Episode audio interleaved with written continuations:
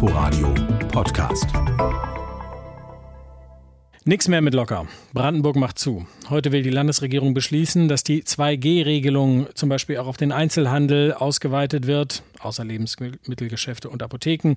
Es sollen Kontaktbeschränkungen wieder eingeführt werden, inklusive möglicher Ausgangssperren für Ungeimpfte. Die vierte Welle rauscht über unsere Region hinweg.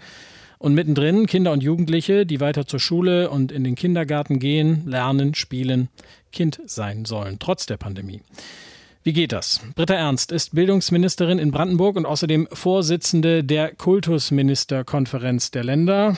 Guten Morgen, Frau Ernst. Guten Morgen. Frau Ernst, auf der Website Ihres Ministeriums steht, der Regelbetrieb an den Schulen ist möglich, wenn die Rahmenbedingungen stimmen. Es gilt eine Maskenpflicht für alle im Schulgebäude, aber die Rahmenbedingungen drumherum verändern sich gerade ganz rapide. Die Sieben-Tages-Inzidenz bei 10- bis 14-Jährigen ist bei über 1800. Ist die Schule ein sicheres Umfeld für Kinder und Jugendliche? Die Schule ist ein äh, ziemlich sicheres Umfeld, weil wir in den vergangenen Monaten ja mit umfangreichen Hygienemaßnahmen agieren.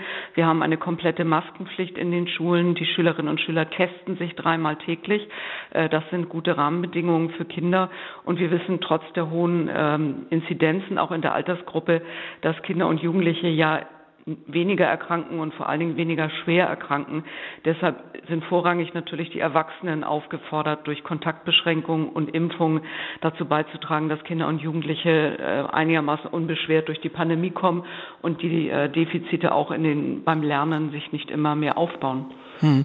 Wenn wir mal gucken, wie es anderswo ist, ähm, über die Landesgrenzen hinaus, Sachsen hat die schlechteste Impfquote im Bundesvergleich. Dort haben in den vergangenen Tagen und Wochen Dutzende Schulen ganz oder in Teilen schließen müssen wegen massiver Corona-Ausbrüche.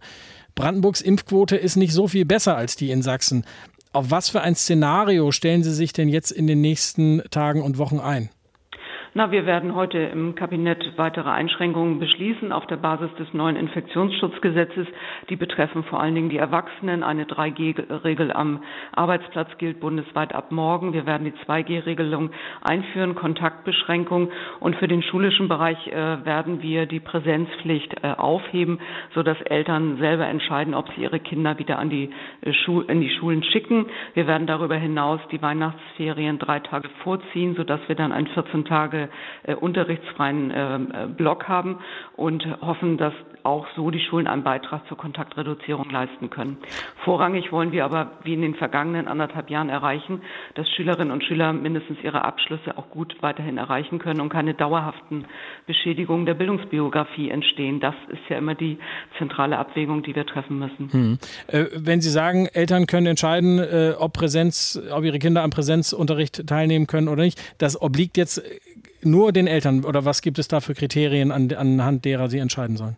Wir wollen das prüfen. Äh, das ist der Wunsch vieler Eltern, dass sie ihre Kinder nicht in die Schule schicken wollen. Und wir sind dabei noch äh, zu prüfen, ob wir die Abschlussjahrgänge äh, ausnehmen, weil natürlich die Schülerinnen und Schüler, die im nächsten Jahr zum Beispiel das Abitur erreichen, das auch gut machen sollen. Die Diskussion um eine Impfpflicht ähm, hat Fahrt aufgenommen. Der bayerische Ministerpräsident Söder, der Ministerpräsident von Baden-Württemberg Kretschmer sagen, eine allgemeine Impfpflicht ist nötig, um aus der Pandemie rauszukommen. Womöglich ähm, gibt es ja eine Impfpflicht dann auch nur für bestimmte Berufsgruppen. Wie ist da Ihre Haltung dazu? Ich finde das eine sehr schwierige Abwägung. Äh, das fällt uns in Deutschland nicht so leicht, so eine Entscheidung zu treffen. Vorrangig finde ich, äh, dass wir jetzt schnell ähm, noch mehr Erwachsene sich impfen lassen müssen. Auch bei den äh, Kindern und Jugendlichen ab zwölf kommen wir ja durchaus voran.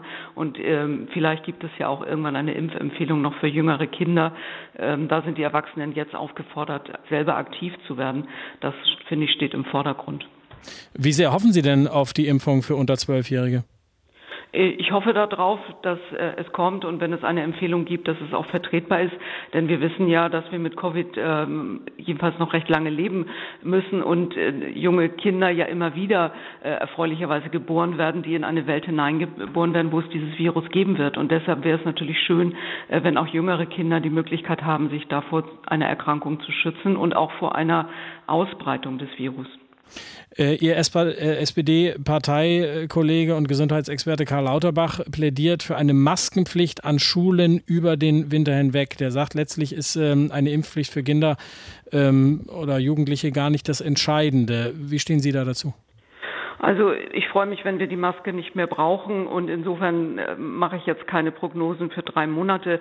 Wir haben uns schweren Herzens die bei Grundschulkindern wieder eingeführt.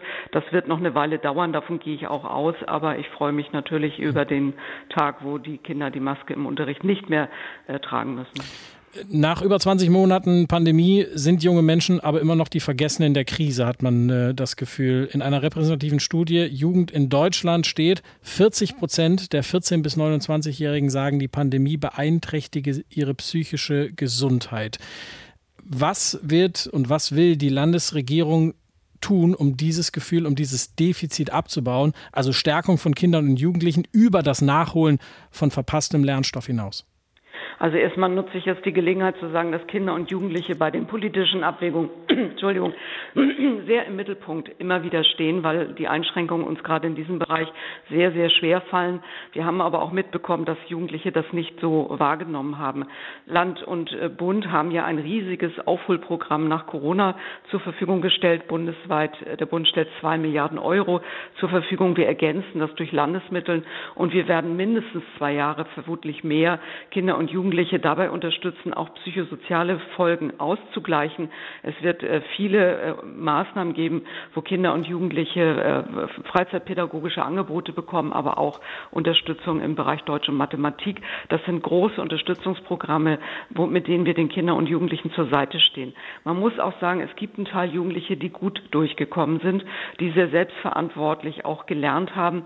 Aber insgesamt ist unser Anspruch, den Kindern sehr stark zur Seite zu stehen und dafür ist es wichtig, dass alle Erwachsenen sich impfen lassen, damit wir schnell aus dieser Situation herauskommen. Das sagt Britta Ernst von der SPD, Ministerin für Bildung, Jugend und Sport in Brandenburg und Vorsitzende der Kultusministerkonferenz. Frau Ernst, vielen Dank für Ihre Zeit heute Morgen.